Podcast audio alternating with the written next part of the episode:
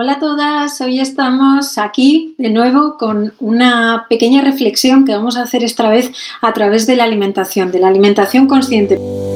Vestida para ganar. Organiza tu armario para deslumbrar con tu imagen. Con Amalia de Gonzalo. Las cosas que más me apasionan, los que me conocéis ya desde hace tiempo y los que no, pues nada, os lo cuento. Una de las cosas que más me apasionan es comer bien, de hecho, me encanta comer, pero una de las cosas que me gusta, sobre todo, no solo para mí, sino también para mi familia, es el dedicarme a la alimentación, a buscar siempre alimentos, recetas, cosas que estén alineadas no solo con una buena alimentación, sino también con disfrutar, eh, con adquirir nuevos hábitos de, de alimentación, de consumo, que también vamos a ver en la clase de hoy que están muy, muy al tanto, que se llevan muy de la mano. Bien, vamos a ver, por aquí me parece... Vale, se ve y se oye correctamente, así es que continuamos. Bien, como os decía, la alimentación consciente es un concepto que probablemente muchas de vosotras apliquéis ya en vuestro día a día a la hora de hacer la compra, a la hora de cocinar, a la hora de comer, pero yo y sobre todo quiero puntualizar que voy a hablar y voy a hacer esta reflexión desde mi punto de vista. No soy ni dietista, no soy ninguna eh, persona especializada en temas de alimentación, pero sí que, ya os digo, llevo toda la vida preocupándome por esto y bueno, os voy a comentar un poco todas esas pequeñas cosas que he ido descubriendo y que aplico también en mi día a día. Así es que, si os parece, vamos a empezar ya con, con la reflexión de hoy. Buenas tardes a todas. Hoy empezamos con una reflexión basada en la comida, en la alimentación. Una de las cosas que a mí me encanta en mi día a día es cuidar muchísimo la alimentación, no solo la mía propia, sino la de mi familia y obviamente amigos cuando vienen, cuando se puede, a comer a casa. Entonces, una de las cosas que llevo muchísimo tiempo implementando en mi día a día a la hora de alimentarme es la alimentación consciente o como se llama, porque a todo se le pone un término en inglés, mindful eating. El mindful eating es un tipo de alimentación realmente no cambia o dista en nada de cualquier otro tipo de alimentación, pero simplemente toma la diferencia de eh, tener más en consecuencia el momento presente. Si te parece, vamos a ir viendo un poco qué es o cuáles son esos dos términos importantes que acuña el mindful eating. Por una parte está el mindfulness, que consiste en tomar conciencia del momento presente, es algo que ya conocemos. Eh, el mindfulness cada día más y sobre todo debido al estrés continuo con el que nos encontramos, pues por situaciones como las que han ocurrido o por trabajo o por cosas a nivel personal que puedan ocurrir, siempre llega un momento en que las personas pues, llegan hasta un tope emocional. Y muchas veces el no saber parar, el no saber tomar las cosas de una manera relativa, hace que, bueno, pues que pasemos momentos duros. Ahí es donde el mindfulness toma acción. El mindfulness te enseña a tomar conciencia de lo que estás haciendo en ese mismo, mismo momento, en este ahora, en este mismo segundo, lejos de pensar en lo que pudiste hacer o lo que vas a hacer en el futuro. Cuando te centras en eso, en el ahora, en tu respiración, en cosas básicas que estás haciendo en ese momento, empiezas poco a poco a relajarte. Esto se aplica también a la hora de comer, dentro de las rutinas de alimentación. Ojo, quiero decirte que no voy a explicarte un ritual raro a la hora de comer, no, no, simplemente te estoy diciendo que puedes llegar a tomar conciencia o al menos más de la que tienes hasta ahora o tenías hasta ahora a la hora de comer. Y después tomaremos en cuenta también las rutinas de alimentación. Cómo generar unas rutinas a la hora de alimentarnos nos van a generar y nos van a dar muchísimo bienestar físico y también emocional. Pero las partes o la suma que he preparado eh, son estas. Por una parte, para, mm, digamos, sentirte bien a la hora de comer, por una parte vamos a pensar en el mindfulness, en tomar conciencia de ese momento presente. Después vamos a tener en cuenta las rutinas de alimentación, que las vamos a explicar también.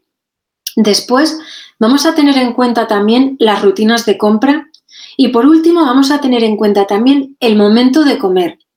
Todo eso, estas cuatro cosas sumadas, van a hacer que tú te sientas de una manera, o bien o mal. Obviamente el objetivo de esta reflexión de hoy es sentirnos bien después de comer, pero no solo después de comer, sino también en el proceso, antes, durante y después. Bien, el mindfulness o tomar conciencia. El momento de comer ha de ser un momento consciente. Si te fijas, muchas veces por el estrés, por ir rápido, por el trabajo, por las obligaciones diarias del día a día, comemos y casi engullimos la comida. Si te pones un timer y controlas más o menos el tiempo que tardas en comer, a no ser que ya tengas estos hábitos establecidos en tu día a día, puede que no tardes mucho más de 20 minutos en comer. Esto es una barbaridad y dirás, ya, pero es que no tengo tiempo porque tengo solo una hora para comer. Bien, si tienes una hora para comer, tienes que dedicar esa hora a comer, pero a comer bien, a disfrutar de la comida. Y si estás comiendo con alguien que te genera estrés, pues hay muchas veces que has discutido con tu pareja o que los niños se han enfadado y está todo el mundo callado en la mesa Puede ocurrir que haya momentos en los que estás comiendo con alguien que te está generando estrés, aunque sean tus seres más queridos.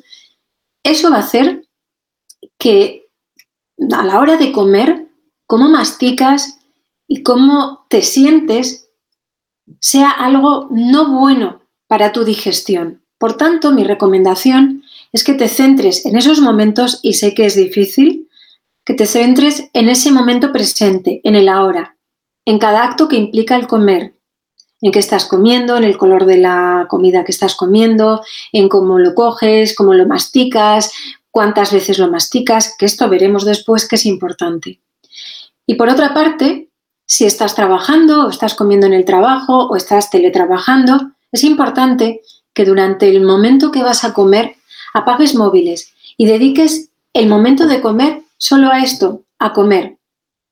Obviamente puede parecer una locura al principio, ¿no? Porque dices, bueno, es que yo mientras como estoy mirando mensajes, estoy hablando con mi madre o con mi pareja o con...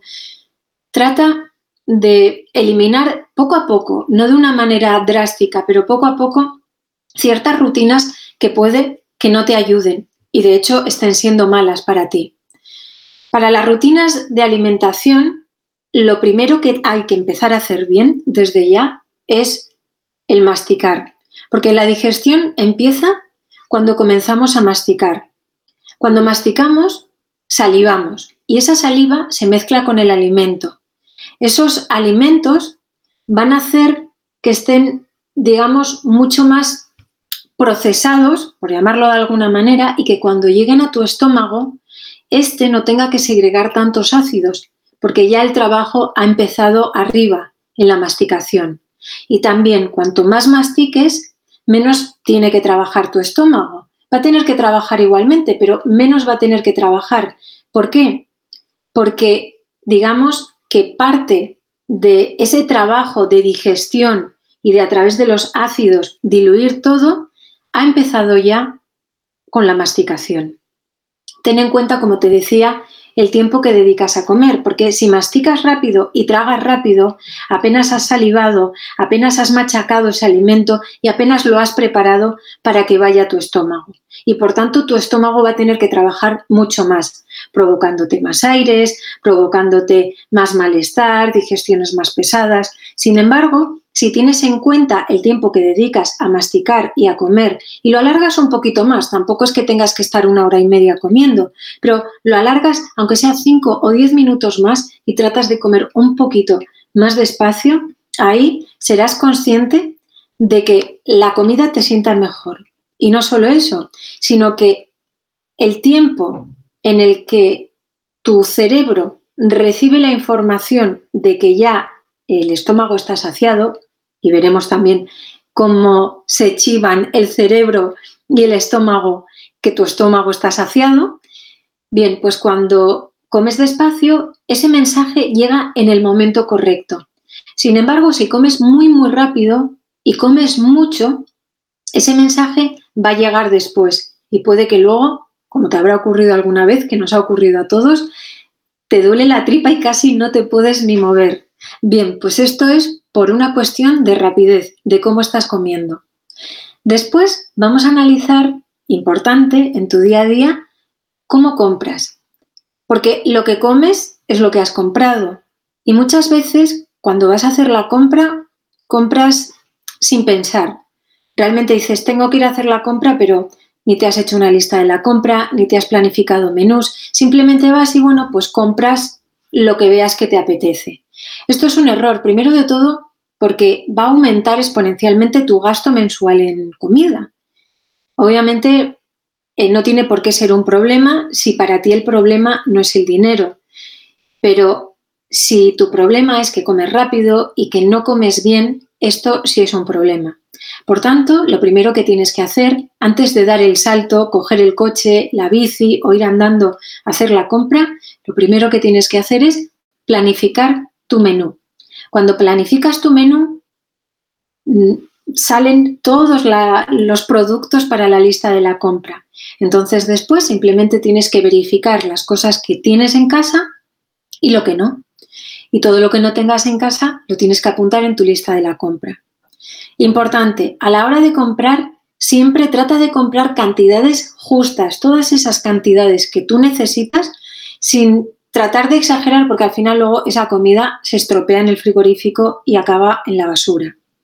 No llenes la despensa de premios, te pongo aquí importante también, porque esos premios normalmente suelen ser casi la mayor parte de las veces, por no decir un 99% de las veces los premios son comida procesada y comida, entre comillas, prohibida. Ojo, que aquí yo no trato de prohibir nada de alimentación. Yo soy la primera que cuando me apetece me como una bolsa de patatas fritas o como chocolate o como algo que en ese momento, como dice aquel, el cuerpo me lo está pidiendo.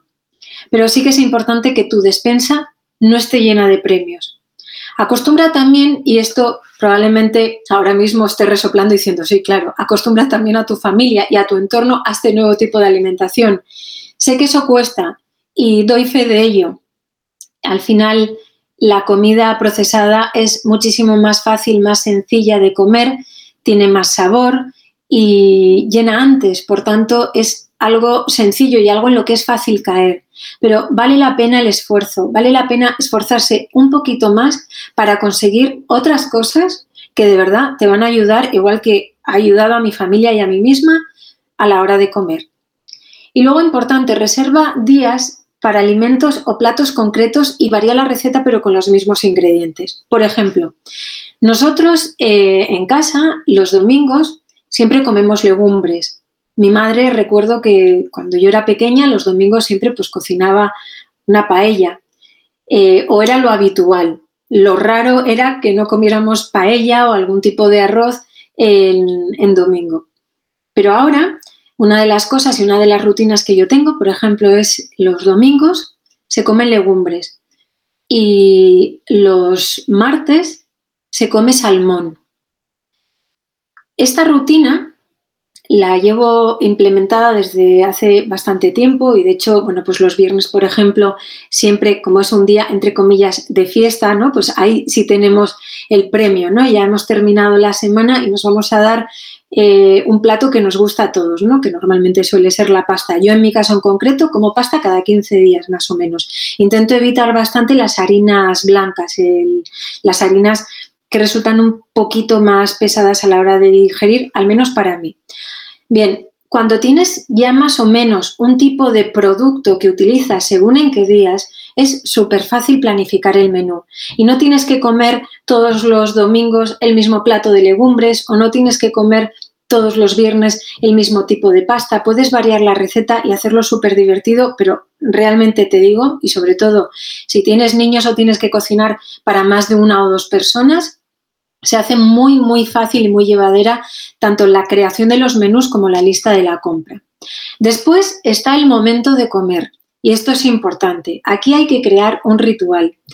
Yo ahora me acuerdo cuando, mucho antes de ser madre, cuando vivía sola y bueno, pues estaba a tope siempre trabajando con rodajes, con producciones, no tenía horarios fijos, por así decirlo, porque si estábamos rodando por la tarde, pues bueno, la mañana era un jaleo, la tarde era otro jaleo y el momento para comer, pues bueno, podías comer con el equipo, pero si de repente salía un fuego había que apagarlo, por así decirlo, ¿no? Y entonces tenían que, ir los bomberos y, apagar pues todas aquellas cosas que ocurrían en los rodajes. Entonces realmente el ritual para comer era entre cero y nada. Eh, se comía de manera anecdótica, por así decirlo, y el estrés, en mi caso, primaba. Y me di cuenta, me di cuenta de que cuando llegaba a casa y no tenía estrés, siempre comía, pero no comía en la mesa, no me sentaba tranquilamente, preparaba, hacía ese ritual, ¿no? De preparar la mesa y comer tranquilamente, sino que, bueno, comía, porque comía bien, pero me sentaba en la sala viendo la tele o me ponía una serie o comía en el balcón tranquilamente. O sea, no tenía, digamos, un hábito de poder eh, crear un ritual a la hora de comer. Esto cambió, obviamente, cuando fui madre, esto cambió cuando empecé a tener que dar, digamos, eh, enseñar a, a, los demás, ¿no? o dar ejemplo a la hora de comer y sobre todo llegó porque me di cuenta de lo importante que era tener un ritual a la hora de comer. Uno de mis rituales de siempre, mm, desde que soy peque, eh, era el desayuno. Siempre he desayunado con mi madre, no me costaba levantarme a la mañana. Sé que habrá algunas que estarán totalmente en contra de esto, pero en mi caso no me costaba levantarme a la mañana a desayunar. O sea, yo me levanto y parece que, llevo cinco horas despierta.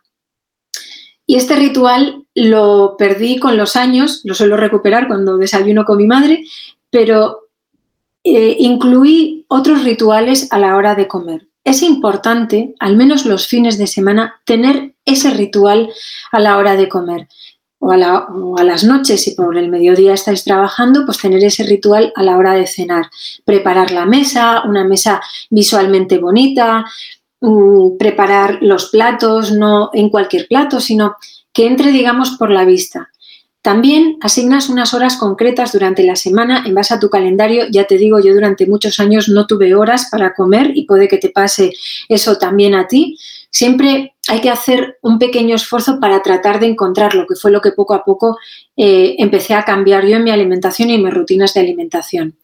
Pero como te digo, trata de buscar horas concretas durante la semana en base a tu calendario y en base a tus obligaciones y las de tu familia para crear este ritual. Sentaros todos a la mesa, comer, comer tranquilamente, hablar, digamos, generar un momento de tranquilidad en torno a la mesa. Reserva siempre 15 minutos antes y después, los 15 minutos de antes, pues para preparar la mesa, preparar eh, la comida, calentar la comida si la tenías ya hecha y los 15 minutos de después para poder sentarte y descansar y digerir esa, comida que acabas de, de tomar. Piensa que por muchísima prisa que tengas, lo prioritario siempre es alimentarte bien, porque al final es meter gasolina al cuerpo. Y lo importante también es comer a un ritmo correcto para tu salud. Porque acuérdate que aquí lo que estamos haciendo es tratar de mejorar nuestra salud a través de la alimentación.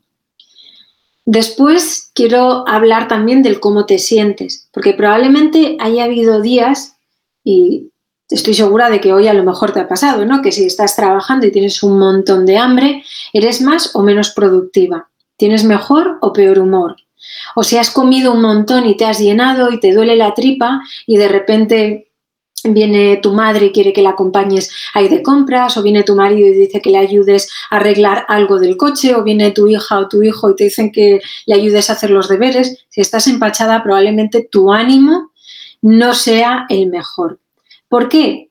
Y esto lo vamos a ver en la siguiente diapositiva, pero es algo, la verdad, fascinante, porque tu cerebro y tu estómago están totalmente relacionados. De hecho, tu cerebro tiene un pequeño estómago, no tan avanzado, perdón, tu estómago tiene un pequeño cerebro, no tan avanzado obviamente como el cerebro en sí, pero está totalmente relacionado. Y esto se debe a los neurotransmisores. Te pongo aquí un viaje maravilloso porque realmente si te pones a investigar y a leer sobre esto es que el viaje que tiene no solo el hecho de comer y de llegar el estómago, la comida a nuestro estómago, sino cuando estamos comiendo todos esos impulsos que llegan a nuestro cerebro, es un viaje maravilloso. Somos una maquinaria alucinante. Así es que te voy a contar un poco lo que yo sé. Ya te digo, no soy dietista, pero me gusta muchísimo leer sobre estas cosas e investigar.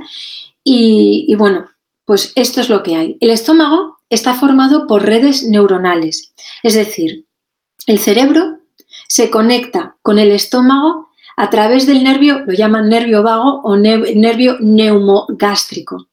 Es alucinante el recorrido que hace hasta llegar al estómago. Se inicia en el bulbo raquídeo y lo que hace es que transmite una serie de estímulos nerviosos, entre otros, hasta el estómago, porque no solo lanza estímulos nerviosos o estímulos eléctricos, impulsos eléctricos, ya sabes que así es como eh, se conectan las neuronas con, a través de pequeños impulsos eléctricos. Bueno, pues esto ocurre también de cara al estómago y no solo ocurre ahí, sino en otros órganos también. El nervio vago comunica y lanza esos estímulos a otros sitios. Pero bueno, en esta reflexión en sí nos vamos a centrar en el estómago. ¿Qué pasa? que este nervio vago es el encargado de los movimientos peristálticos. Los movimientos peristálticos son los movimientos que no podemos controlar, es decir, cuando estás en una conferencia, en una reunión y te empieza a sonar la tripa y empieza a hacer un ruido brutal eh, y no lo puedes controlar, no lo puedes parar, intentas como apretar la tripa para que pare el ruido, pero nada, el ruido sigue ahí. Bien, pues ese movimiento es un movimiento totalmente automático generado en el estómago que no lo podemos eh, controlar y que viene del nervio vago o del nervio neumogástrico. Esto, fíjate si es interesante porque se están comunicando el cerebro y el estómago para decirle, oye, que tengo hambre, que me tienes que echar algo porque aquí ya se ha acabado todo. Y después, no solo el nervio, sino también tenemos una serie de hormonas gastrointestinales, una de ellas es la grelina, que se segrega en mayor o menor cantidad antes de comer y disminuye después de ello. Alucinante. Es decir, ese pequeño cerebro que hay en el estómago tiene un nervio eh, que comunica con el bulbo raquídeo para mandar toda una serie de impulsos y unas hormonas que se activan y que nuestro cuerpo genera en mayor o menor medida dependiendo de si hemos comido o no. Fíjate si es importante el comer bien para que esta máquina que tenemos por cuerpo funcione. Y después te hablo del ileón. No te voy a hablar mucho de ello porque tampoco eh, quiero dar una, eh, pues una charla muy técnica, pero es que es alucinante porque el ileón es la última parte del estómago. ¿Y qué pasa? Que si tú comes rápido, la comida tarda un poquito más en llegar al, al ileón. Y el ileón es el encargado de mandar a través del nervio vago un mensaje para decirle a tu cerebro, oye, que la comida está llegando y aquí, corta que ya no hay que comer más. Para que, digamos, eh, tu estómago, que normalmente, bueno, nuestro estómago normalmente tiene una medida como de un puño más o menos, tiene que dilatarse más o menos hasta tener una cabida de unos dos litros, por así decirlo. Y claro, imagínate cómo puede ser tu digestión si estás comiendo rapidísimo, estás metiendo un montón de alimentación tan rápido que no llega al ileón. Pues cuando empiece a procesarse todo eso vas a tener una digestión pesadísima. Fíjate, y aquí quiero que pares y que reflexiones bien en lo importante que es tomarse su tiempo a la hora de comer, a la hora de cenar, a la hora de desayunar, tener constancia también de cómo comen nuestros hijos, porque los estamos acostumbrando a comer rápido en comedores, en la escuela, rápido el bocata porque tenemos que ir a una actividad extraescolar, rápido la cena porque te tienes que acostar y quiero fregar y quiero hacer...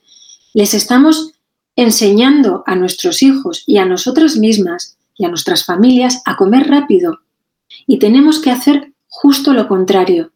Tenemos que sacralizar, por llamarlo de alguna manera, el momento de comer. Bien, Ahora vamos a pasar a las emociones con la comida. Aquí he hecho una pequeña, un pequeño desglose de los tipos de hambre que nos podemos encontrar, porque cuando comemos también tenemos un patrón de conducta. Y se define, yo lo he definido en tres tipos de hambre. Por una parte está el hambre emocional. El hambre emocional normalmente suele estar relacionado con la culpa. Es decir, si tú estás agobiada, estás preocupada, estás triste, no te sientes bien, puede que de una manera, y a lo mejor no te has dado cuenta, pero puede que de una manera irracional, estás comiendo y no te das cuenta, pero de repente has sacado un paquete de galletas o has sacado un paquete de patatas o has cogido y te has preparado un bocadillo y dices, wow, acabo de comer ahora, pero es que, no sé, me he quedado como con hambre. No. En ese momento estás teniendo hambre emocional, porque hay algo en tu vida, en tu día a día, en ese momento que no has resuelto y tu impulso nervioso es hacer algo. Y en este caso es comer. ¿Qué pasa? Que después de haber comido, teniendo hambre emocional, te vas a sentir al rato o a la noche o al día siguiente en algún momento, pero te vas a sentir mal. ¿Por qué? Porque vas a decir, jo, es que estoy engordando, es que no puedo parar de comer, es que yo no puedo tener pan en casa, porque claro, si tengo pan en casa no hago más que comer. Y vas a tener ese sentimiento de culpa. Y después, ese mismo día o al día siguiente, lo vas a suplir de alguna otra manera. Por eso es importante que cuando sepas que estás teniendo hambre emocional, pares y digas, bueno, pues me voy a tomar una infusión.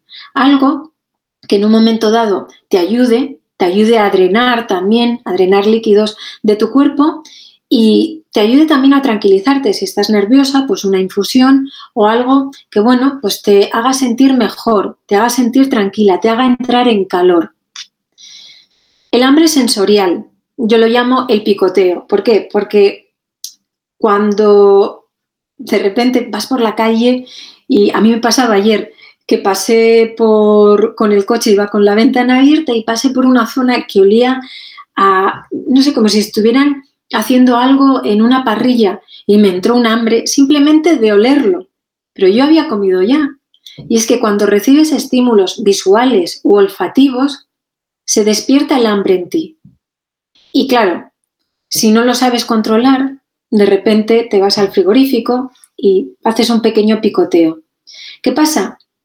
Que el comer así implica que activas de nuevo toda esa máquina de la que hemos hablado, tu cerebro con el estómago. ¿Y qué va a ocurrir, a ocurrir en ese momento?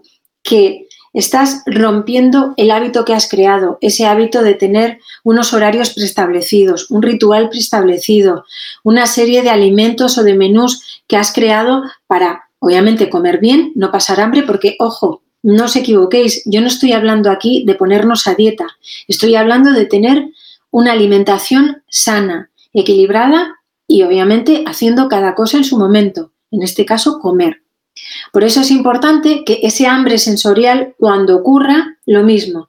En mi caso, yo, como tengo unas horas donde como, donde ceno e incluso donde ayuno, no hablaré del ayuno en este caso, pero yo personalmente sí que suelo hacer momentos de ayuno. En ese momento, cuando tengas ese hambre sensorial, lo que tienes que hacer es ir a por una infusión, ir a por un vasito de agua, algo que engañe un poco a esa sensación de querer comer sin realmente tener hambre o sin ser el momento. Y luego, hambre mental. Cuidado con esta, porque es comer porque tengo que comer. Digamos que tenemos una hora establecida a la hora de desayunar, a la hora de comer, a la hora de cenar, durante la semana, durante el fin de semana, pero esto no siempre es igual para todo el mundo. ¿Qué ocurre? Que puede que haya momentos en los que todo el mundo te esté diciendo, no, mira, es que son las dos del mediodía y deberías haber comido ya. Pero en ese momento tú tienes que identificar si tu horario y tu hambre mental, esa que, bueno, pues a lo mejor yo hoy estoy haciendo un ayuno y voy a cenar. O he hecho un desayuno, por ejemplo, eh, potente, he hecho, bueno, potente, he hecho un desayuno sin más dentro de lo establecido, he comido, pero no voy a cenar, me voy a acostar sin cenar. Y a la mañana te levantas y, desayunas. Ese es otro tipo de ayuno. porque dejas a tu cuerpo descansar y dejas que tu cuerpo, mientras duerme y mientras estás haciendo ese pequeño ayuno, está liberando toxinas. Ojo, no estoy diciendo que haya que hacer el ayuno para adelgazar, para nada. De hecho, yo cuando hago ayuno no lo hago con intención de adelgazar, lo hago con intención de limpiar y drenar mi cuerpo. Por eso es importante el hambre mental. Comer porque tengo que comer, no. Comer según la rutina que tú has establecido, o tu dietista, en este caso, si lo estás haciendo con un dietista o con un endocrino, comer cuando tienes que comer, pero no cuando la sociedad te está diciendo que tienes que comer, ¿vale? Porque si a ti tu endocrino te ha dicho que desayunas a las 8 de la mañana y que comes a las 12 del mediodía y que cenas a las 6 de la tarde, no tienes por qué cambiar tus horarios y volver a comer a las 2 porque has ido donde tu madre y resulta que están comiendo y tienes que comer. O porque has ido donde eh, tu suegra y son las 9 de la noche y bueno, pues allí se cena a las 9, pero tú ya habías cenado a las 6 y madre mía han pasado 3 horas. Todo esto es importante que lo tengas en cuenta. El hambre mental, comer porque tengo que comer, cuidado, respeta tus horarios. Bien, hemos tocado ya varias secciones. Sabemos más o menos cómo funciona nuestra maquinaria, nuestro cuerpo a la hora de comer. Sabemos qué tipos de hambres podemos sentir y si son buenas o no. Y ahora vamos a ver cómo podemos curarnos a través de la alimentación. Esto yo cuando lo oí la primera vez y fíjate que luego cuando lo descubres dices, pues es que tiene sentido. Cuando estás malo o cuando estás destemplado o tienes catarro, te preparan una sopita o un caldito calentito. En ese momento te están dando una medicina, entre comillas, que es alimento. ¿Por qué no hacer eso todos los días? ¿Por qué no todos los alimentos que vas consumiendo en tu día a día te pueden ayudar a curarte a curarte el estrés, a curarte el hinchazón, a curarte la retención de líquidos, a curarte el no poder dormir. Puedes utilizar todos los alimentos, y ya te digo que si lo investigas bien lo puedes hacer, para poder curarte a través de la alimentación. Yo aquí te he puesto algunas cosas que he descubierto en mi investigación y en mi viaje con, eh, tan bonito con la alimentación y es eh, que hay alimentos que te curan. Digamos que los alimentos se dividen en dos grandes grupos, alimentos alcalinos y alimentos ácidos. En la siguiente diapositiva veremos, te pondré un poquito cuáles, eh, cuáles pueden ser. Los alimentos alcalinos lo que hacen es aumentar el pH, y los alimentos ácidos lo que hacen es disminuir el pH. ¿Qué ocurre? Que si tu pH disminuye y tu orina tiene el pH muy bajo, están en un entorno muy bueno las bacterias para poder crecer. De ahí que muchas veces pues, se desarrollen eh, enfermedades como, o pequeñas enfermedades momentáneas como la cistitis, por ejemplo, y dices, jo, pues es que, mm, yo qué sé, pues no me he sentado en ningún sitio, porque normalmente si te sientas en un sitio y coges frío, como que, ¿no? Te puedes eh, poner malita. Bueno, pues también hay que tener en cuenta y pensar, espera, ¿qué he comido? Porque a lo mejor he comido muchos alimentos ácidos y eso ha hecho que esas bacterias proliferen. Ahí es importante tener en cuenta cómo son esos alimentos que estás comiendo, si son alcalinos o ácidos. Después te pongo en la variedad hasta el gusto, es decir, hay que mezclar, hay que mezclar todos los alimentos, no comer siempre lo mismo. Yo te propongo en el, a la hora de organizar el menú, organizar una serie de, de pautas para que no sea complicado el hecho de estar comprando productos y la típica pregunta, ¿y ahora qué cocino? ¿Y qué hago? Es que parece que siempre cocino lo mismo. Bueno, pues ten como unos días en los que cocines una serie de alimentos, pero ve cambiando las recetas. Después cuida las cantidades, está bien comer sano, pero como todo, por muy sano que comas, si te atiborras, pues al final va a tener ese efecto de llenazo total, de comer rápido, de digestiones pesadas, etc. Y luego, importante también, combinar los alimentos para poder sacar su mayor potencial. Por ejemplo, me viene a la cabeza, si cocinas unos garbanzos y esos garbanzos, a esos garbanzos les añades un poco de arroz, lo que haces es sacar todo, potenciar, digamos, todas las vitaminas eh, que te puede aportar el arroz con, con las legumbres. Por eso es importante aprender a hacer combinaciones de éxito con los alimentos. Y obviamente vamos a ver ahora cuáles son esos alimentos alcalinos y esos alimentos ácidos. Los alimentos alcalinos, algunos de ellos te pongo la berza, el aguacate, los plátanos, el ajo, las uvas, las zanahorias, el chucrut. El chucrut es importante. Fíjate que a mí personalmente no era santo de mi devoción, pero mm, sí que es cierto que al menos una vez al mes, desde hace ya como un par de años, eh, suelo comprar chucrut que suele venir en, bolsitas, viene pasteurizado, viene ya, lo puedes hacer en casa, ¿eh? pero bueno, yo lo compro hecho y durante un par de días, eh, hasta que se gasta la bolsa, lo incorporo en la dieta. Y la verdad es que es muy, muy bueno, porque claro, es importante también, sabéis que en el estómago tenemos eh, nuestras bacterias, tenemos, digamos, una microbiota, por así decirlo. Entonces, el chucrut lo que hace es regular también esa microbiota.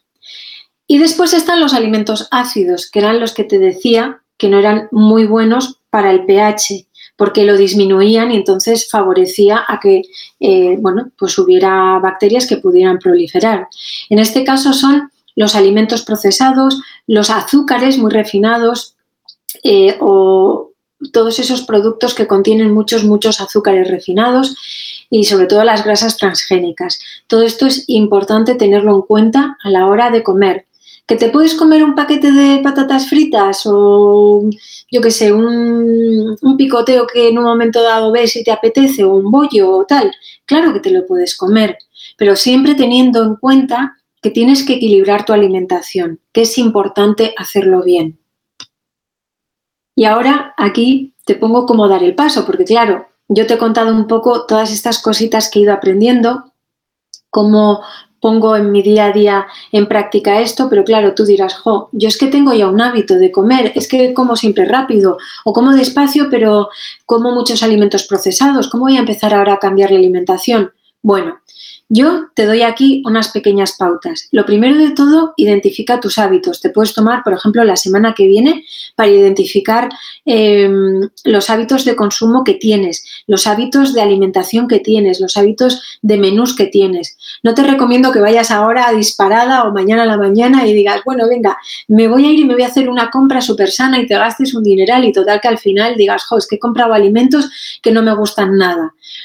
Ah, eso tampoco es bueno. Tienes que identificar bien tus hábitos, definir exactamente cuáles van a ser esas rutinas eh, que puedes crear eh, y que vas a poder conseguir y empezar con algo tan sencillo como un menú semanal. No te quites todo de golpe, si comes mucha comida procesada, pues ve poco a poco, porque si no, al final te vas a cansar de comer tan sano y, luego, pues bueno, vas a caer y vas a hacer el doble. Entonces, lo importante es que vayas poco a poco, que el cambio sea en progresión, no sea de un día para otro.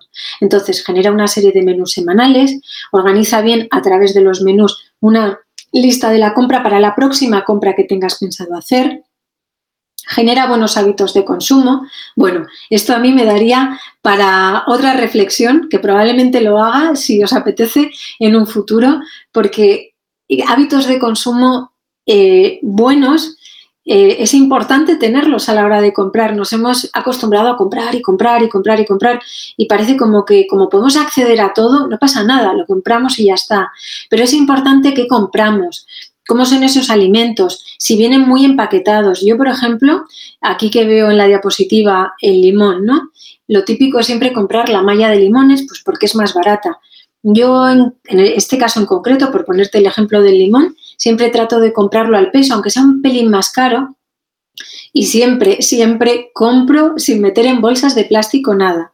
Cuando voy a, la caja y tengo que pagar todo, siempre llevo toda mi fruta y toda mi verdura suelta, que la tienen que pesar como varias veces, pero me da igual porque al final generas un consumo responsable. Ya te digo que son pequeños gestos que si aplicas en tu día a día y si conseguimos que al menos 5 o 6 o 7 o 10 personas cambien, estamos cambiando de manera grande a nivel poblacional hábitos de consumo que no son buenos eh, a día de hoy para nuestro planeta, para nosotros, para nuestro día a día.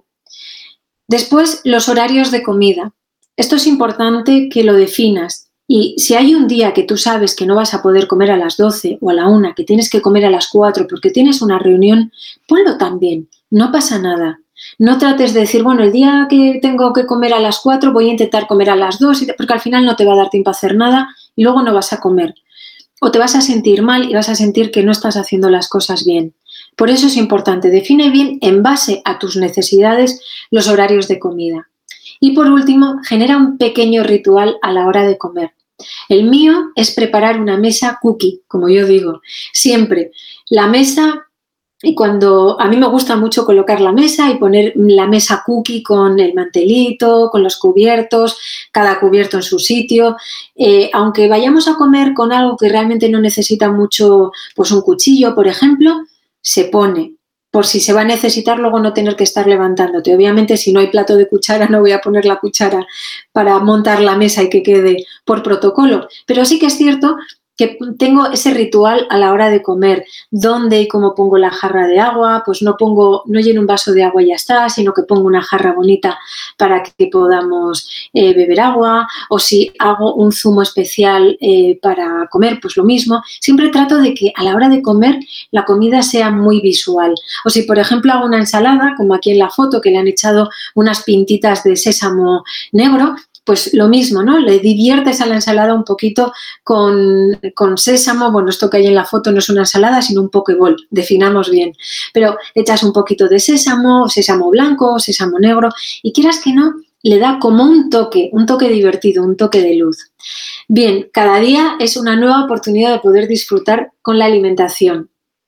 Una vez más, te, repito, identifica tus hábitos, crea esas rutinas estables con menús semanales, listas de la compra, hábitos de consumo, horarios de comida y rituales a la hora de comer. Disfruta cada día. Hoy no lo has hecho, no pasa nada. Tienes una nueva oportunidad mañana o a la noche o a la, a la hora del desayuno o a la hora de comer. Nada más, me ha encantado estar hoy aquí contigo. Dime, cuéntame si tienes dudas, si tienes preguntas y sobre todo también si crees que aplicas este mindful eating en tu día a día a la hora de comer.